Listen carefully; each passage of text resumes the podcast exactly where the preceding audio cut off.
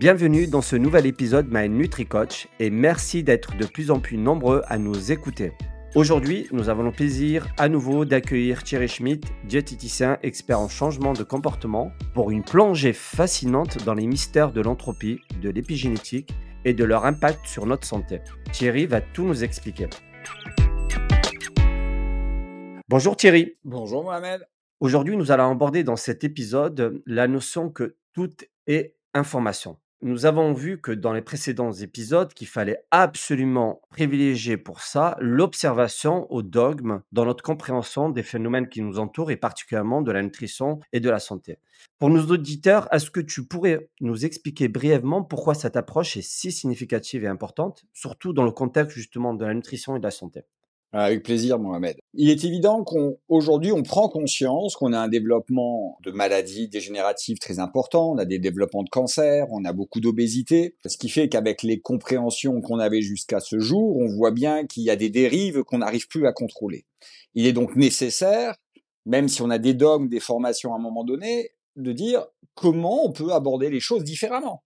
Comment je vais euh, aborder ces choses-là et de dire on va reprendre l'observation, pour remettre en cause tous les éléments. On sait qu'on avait commencé les podcasts en disant, rappelez-vous, l'eau est essentielle.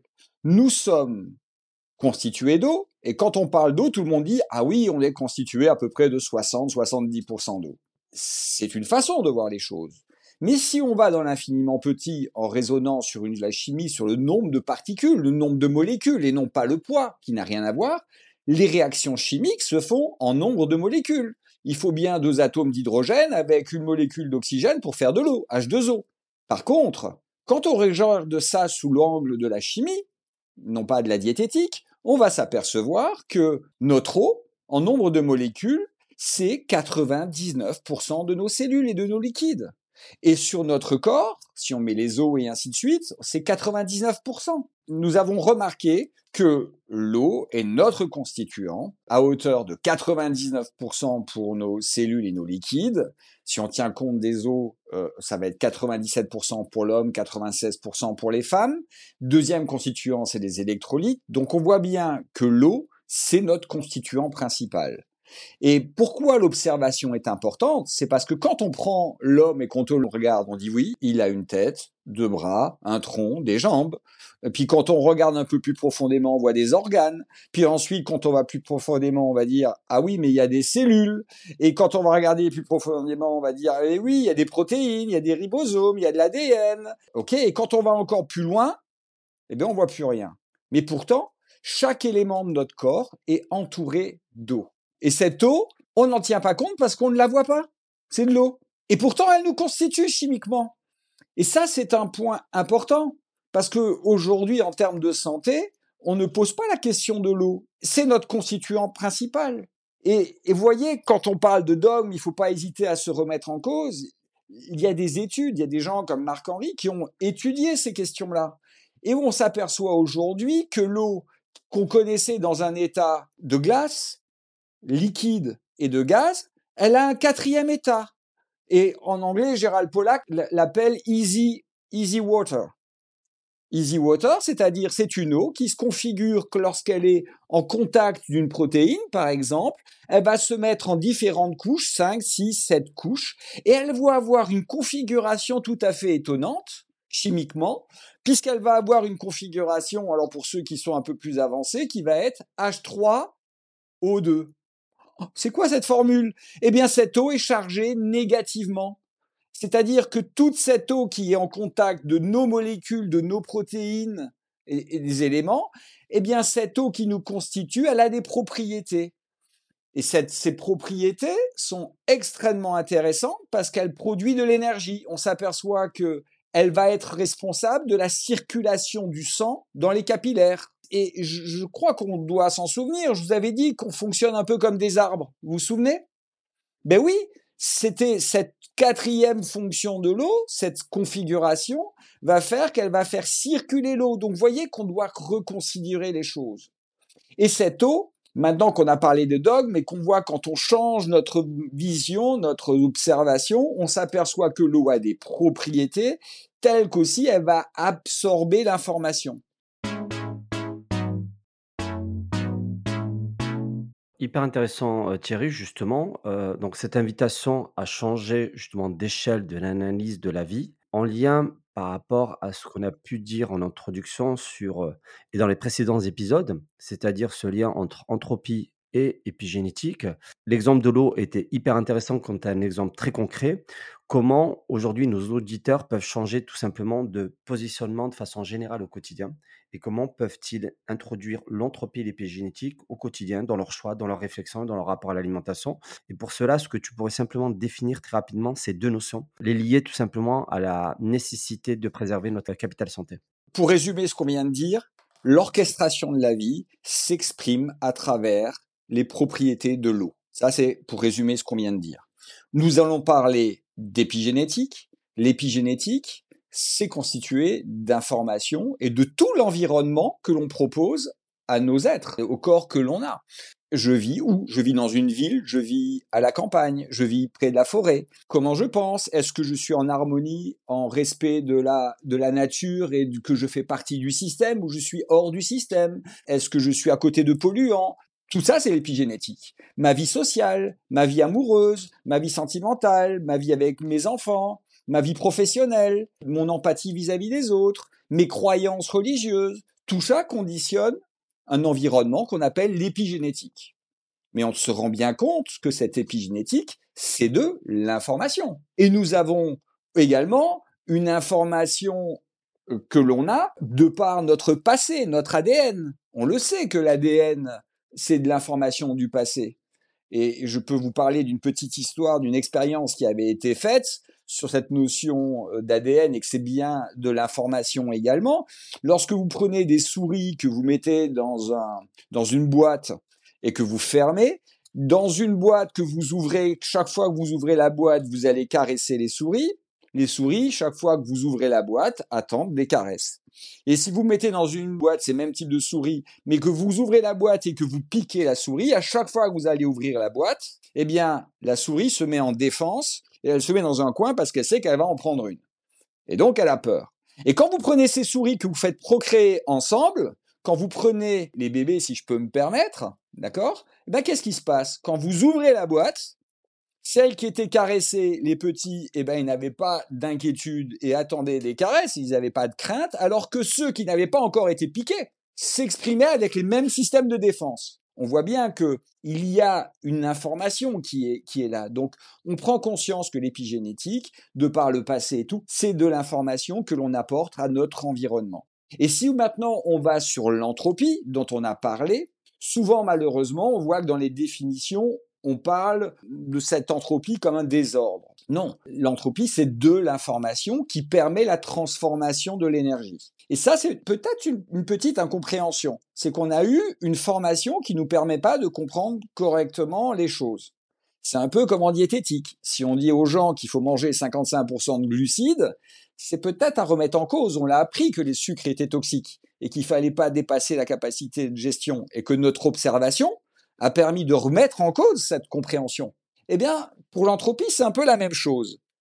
On découvre que l'entropie va permettre la transformation de l'énergie, mais c'est bien l'entropie, l'information qui est à la base.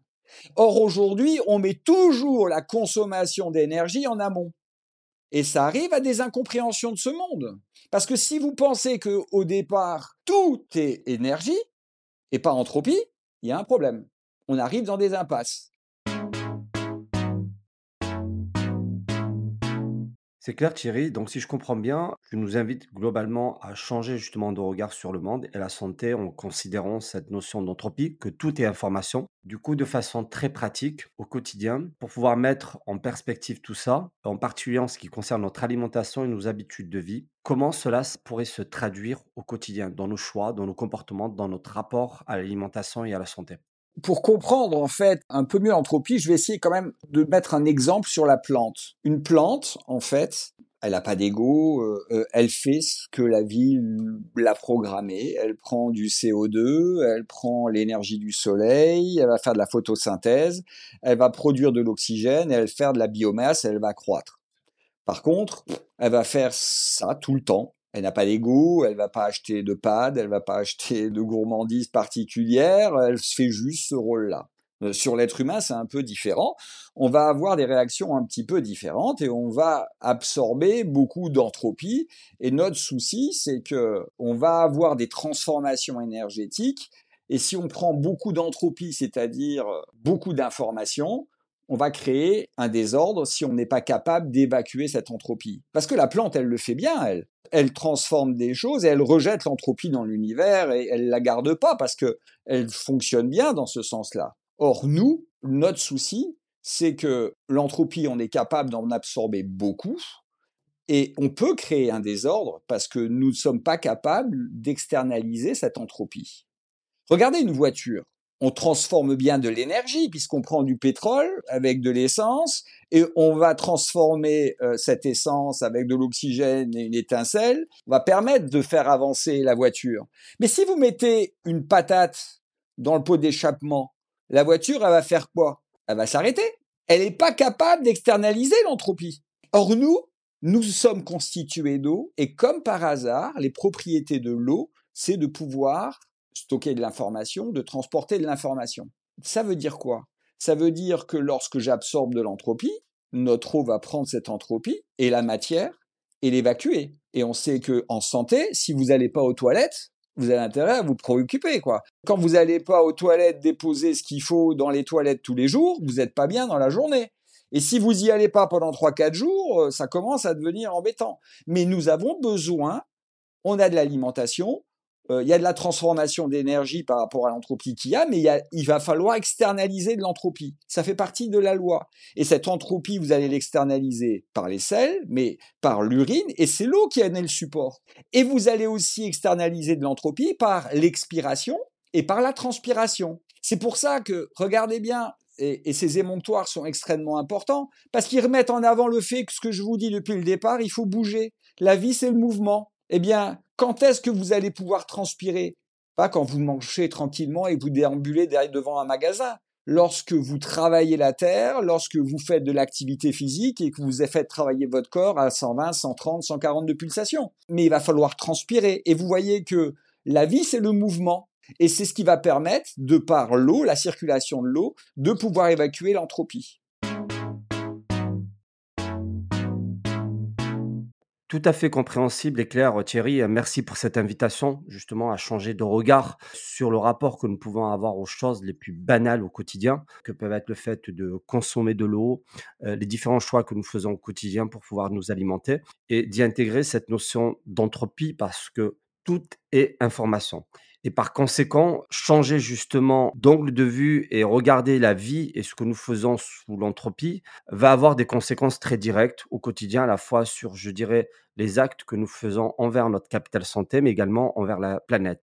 Et toujours fidèle justement au format de ce podcast, où en général nous invitons nos auditeurs et les internautes à changer justement de paradigme, d'angle de vue sur ces questions de capital santé, de nutrition. Nous finissons traditionnellement ce podcast par des quick wins, donc qui sont tout simplement, pour rappel, pour les auditeurs, des conseils simples, actionnables, qui permettent d'avoir un impact immédiatement ou très rapidement visible à la fois sur son organisme, sa santé et son mental. Pour finir, et pour pouvoir traduire concrètement comment intégrer la notion d'entropie au quotidien dans nos choix alimentaires, pour notre santé ou pour la planète? Est-ce que tu pourrais nous en donner deux ou trois?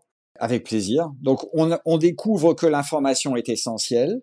Et vous voyez, par rapport euh, aux plantes et par rapport aux animaux, euh, l'homme est doté d'une capacité de réflexion très importante. Malheureusement, si nos capacités cognitives, si nos, nos capacités cérébrales ne nous servent pas, elles vont nous desservir. Et comme on comprend que l'épigénétique, c'est de l'information, nous devons agir tous les jours avec de l'information dans l'acte que l'on fait. C'est pour ça que notre épigénétique nous donne la main sur notre santé de demain. Oui, nous avons un passé d'information, mais nous avons la capacité de construire une information différente qui va faire en sorte que l'épigénétique s'exprime différemment. Je vais peut-être avoir des gènes qui vont pas s'exprimer parce que je me suis comporté différemment. C'est ainsi que si on prend conscience que tout est information, nous pouvons boire en toute conscience, en prenant conscience que l'eau que l'on prend va, elle est notre constituant et elle va nous permettre d'éliminer l'entropie. Regardez dans les phénomènes de méditation. On peut prendre cet exemple. La méditation, qu'est-ce que c'est? C'est essayer d'évacuer toutes les idées négatives que l'on a et on essaye par l'expiration d'expirer les choses négatives, ces choses qui nous ont embêtés. Vous voyez que nous avons des gymnastiques intellectuelles, la religion, les pratiques religieuses, euh, la méditation, euh, le yoga, euh, tous ces éléments-là nous prouvent que tout est information. Nous pouvons externaliser, nous pouvons, nous, de par l'information, de par la conscience, être en harmonie avec le système, de prendre du recul, de ne pas se prendre la tête quand on n'a pas la main sur un problème, par exemple, si on s'aperçoit qu'on a un problème à gérer, qu'on n'a pas totalement la main, ça sert à rien de rester focalisé dessus. On dit c'est comme ça, qu'est-ce que je peux faire différemment? Donc, il faut arriver à gérer les choses pour gérer mieux les problèmes. Il faut faire en sorte que lorsque je choisis des aliments, je puisse penser à l'information aussi, puisque l'entropie euh, va générer une transformation énergétique. Tiens, si je consomme un animal de la viande qui a été mal élevée. Imaginez une poule qui vit à quatre étages l'une sur l'autre, à 30 poules au mètre carré, et qui est nourrie avec de mauvais aliments, d'accord? Quelle entropie elle, génère cette poule? Vous voyez ce que je veux dire? Quelle information elle produit? Moi, je vais consommer de la viande de cette poule qui va être d'une certaine qualité, mais qui va avoir une information. Et donc, cette information va entraîner quelle transformation énergétique dans mon corps? Voyez cette première réflexion? Donc choisir un aliment, c'est se poser la question sous l'angle de l'information. Alors quand on est végan, on dit ah ben non, cette forme animale, j'en veux pas. Mais c'est très louable, ils sont déjà dans une forme d'information. Mais attention à aussi avoir la même information sur le végétal, parce que l'entropie, elle existe aussi pour le monde végétal. Est-ce qu'il vaut mieux que j'achète un légume qui est élevé hors sol avec des produits chimiques et qui est génétiquement modifié, quelle information a ce légume? Il n'aura pas la même transformation énergétique dans mon corps qu'un légume qui est né correctement avec des champignons qui ont permis d'apporter aux racines tous les nutriments. Donc euh, Thierry, si je comprends bien, ce qui est intéressant là-dedans, c'est que faire des choix d'aliments ayant un degré d'entropie faible, finalement, c'est choisir des aliments peu transformés. Et exactement. Et ça, c'est hyper important pour justement les internautes et les auditeurs qui nous écoutent. C'est le fait de leur donner réellement ce quick win qui est d'une simplicité. C'est éviter de manger des aliments hyper transformés. C'est éviter finalement d'avoir trop d'entropie dans son organisme et dans sa vie, de façon très générale. Exactement, parce que consommer des aliments à forte entropie sont source de dérégulation dans notre système. Donc vous voyez, l'entropie, quand on voit l'entropie mise sur un dictionnaire, on dit c'est ce qui caractérise l'état d'un désordre. Non, c'est pas ça. C'est l'entropie qui va générer une transformation d'énergie différente et qui va organiser un désordre je n'aurai pas la même transformation énergétique avec un aliment qui a une bonne entropie d'un aliment qui en a une mauvaise. Et c'est là aussi que sur ce plan-là, ma pensée, l'information que j'aurai face aux événements de la vie va pouvoir avoir une expression différente de mon épigénétique. Mes gènes vont s'exprimer complètement différemment parce que j'ai une pensée différente, parce que l'information est différente. Est-ce que ça a plus de sens maintenant? On voit bien que le problème de départ, c'est qu'on avait mis dans la définition de l'entropie que c'était une notion de désordre, et ce qui était intéressant, c'était que l'énergie se transforme. Mais non, l'énergie se transforme d'abord parce qu'il y a l'entropie. S'il n'y a pas d'entropie, s'il n'y a pas d'information, il n'y a pas de transformation. Et quand on prend les choses avec cette définition-là, on voit les choses sous un angle complètement différent. Complètement différent, euh, Thierry, et surtout de façon, je dirais, on peut régler pas mal de problèmes systémiques, parce que depuis une cinquantaine d'années, on voit que finalement la science de la nutrition a du mal à s'en sortir. La preuve, c'est que fondamentalement, une science est particulièrement définie par son efficacité. Aujourd'hui, la science de la nutrition n'est pas efficace tout simplement par le manque de résultats systémiques dans nos populations, dans la société. Je vois que tu nous invites finalement, en intégrant l'entropie à la notion de santé et également de nutrition dans nos choix au quotidien, c'est tout simplement avoir un effet de levier euh, très puissant sur quelques petites modifications, comme tu le disais, choisir des aliments peu transformés, consommer une eau qui soit une eau qui euh, circule, mais également une eau très faible, en tout cas qui n'a pas été transportée ou dans des bouteilles en plastique et ainsi de suite. Et petit à petit, on peut diminuer drastiquement le niveau d'entropie en général dans notre vie du coup dans notre alimentation. Exactement, tu, tu l'as bien souligné. L'eau, elle doit avoir des vertus de basse entropie au départ pour que ça soit capable de transporter l'information et les molécules de nos aliments et au même titre de transporter les excès d'entropie et des déchets. D'accord Pour les évacuer. Si je n'ai pas d'émonctoire qui fonctionne, je ne peux pas sortir l'entropie. Pour vous qui nous écoutez, Mohamed, j'aimerais juste te montrer la puissance de l'information et, que l'information va pouvoir s'exprimer différemment en fonction d'un passé de l'information qu'on a. Si je te dis qu'on va aller faire une balade en forêt, l'image que tu as de la balade en forêt est bien différente de la mienne. Peut-être que toi, tu vas voir une balade dans une forêt que tu connais ou dont tu auras des senteurs, des visions bien particulières, alors que moi, je vais dire, ah ben non, la forêt que je vois, elle est comme ça. Ça veut bien dire que l'information qu'on apporte va pouvoir s'exprimer différemment en fonction de l'exformation, de ce que j'ai comme information déjà. Donc tout est information et tout peut s'interpréter différemment. C'est ça qui est important, c'est de s'apercevoir que nous pouvons modifier les informations qui nous arrivent par rapport à notre passé, par rapport à notre compréhension. Donc nous avons la main. Mais ce qui est important, c'est que nous soyons capables de réfléchir et d'être en conscience. C'est pour ça que nous devons alerter et aider nos enfants à faire attention, à les éveiller, non pas en les laissant avec des téléphones, des pads, des ordinateurs, avoir euh, de l'information, Facebook, euh, Instagram, circuler sur des choses.